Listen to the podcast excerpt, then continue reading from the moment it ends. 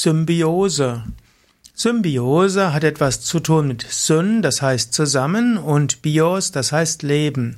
Symbiose sind allgemein Zusammenleben verschiedener Organismen zum gegenseitigen Nutzen. Also wenn mehrere verschiedene Arten zusammenleben und es ist für beide gut, dann ist es Symbiose. Also im Unterschied zum Beispiel zu einem Parasiten, wo der eine hat etwas davon und der andere hat nichts davon. Oder auch Fressfeinde, der eine frisst den anderen. Symbiose heißt, die verschiedenen Lebewesen leben miteinander und sie tun sich gegenseitig gut. Zum Beispiel gibt es an den Korallenriffen sehr viele Symbionten, also verschiedene Lebewesen, die miteinander zusammenleben. Symbiose ist letztlich auch der, ein Mensch selbst ist eine Art Symbiose. Bei Menschen gibt es zum Beispiel verschiedenste Bakterien, auch Hefepilze und Viren, die die Schleimhäute besiedeln und auch die Haut. Also sowohl die Schleimhäute vom Magen- und Darmtrakt als auch im Mund, als auch in der Nase und in der Haut. Es gibt bei Menschen etwa hundertmal mehr Lebewesen mit nichtmenschlicher DNA, als der Mensch überhaupt Zellen hat. So kann man sagen, der Mensch selbst ist wie ein großes Lebewesen, das aus Einzellebewesen besteht. Der Mensch braucht diese Mikroorganismen für die Gesundheit der Haut, der Schleimhäute und auch für die Verdauung. Manche Nährstoffe, die der Mensch braucht, werden überhaupt erst von den Darmbakterien hergestellt. Natürlich, die Bakterien brauchen auch das, was der Mensch ihnen zur Verfügung steht, stellt. Und viele Erkrankungen sind letztlich eine fehlgeleitete Symbiose. Zum Beispiel die verschiedenen Streptokokken und Staphylokokken sind normalerweise Bakterien, die für die Haut notwendig sind und für den Menschen notwendig sind.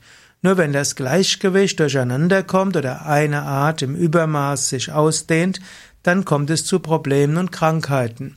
Man könnte bis zum gewissen Grad sagen, viele Krankheiten sind einfach ein Durcheinandergeraten der Symbiose. Es gibt auch in der Psychologie den Ausdruck Symbiose. Das heißt, dass verschiedene Formen, es verschiedene Formen von Abhängigkeiten gibt. Und in der Psychologie wird die Symbiose zwischen zwei Menschen gar nicht erst so positiv gesehen. Zum Beispiel Erich Fromm hatte den Begriff der Symbiose zwischen zwei Menschen eingeführt und hat eben gemeint, zwei Individuen leben zusammen.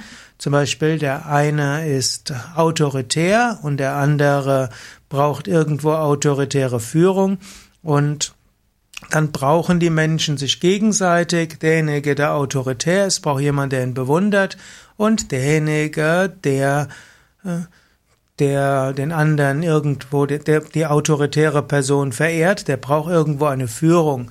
Und die beiden brauchen sich gegenseitig. Und so gibt es auch weitere Entwicklungen, die eben sagen, dass symbiotische Beziehungen bei Erwachsenen letztlich krankhafte Abhängigkeit eines oder beider Partner sind. Ich finde es eigentlich schade, dass dieser positive Ausdruck der Symbiose in der Psychologie einen negativen Kontext hat. Denn letztlich Menschen brauchen immer andere Menschen.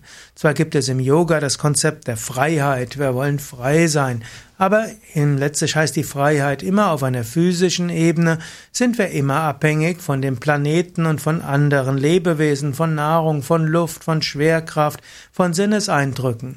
Und emotional sind wir auch verbunden mit anderen Lebewesen. Wir sollten uns bewusst machen, wir brauchen andere Menschen und wir sind mit anderen Lebewesen zusammen. Und das ist gut so.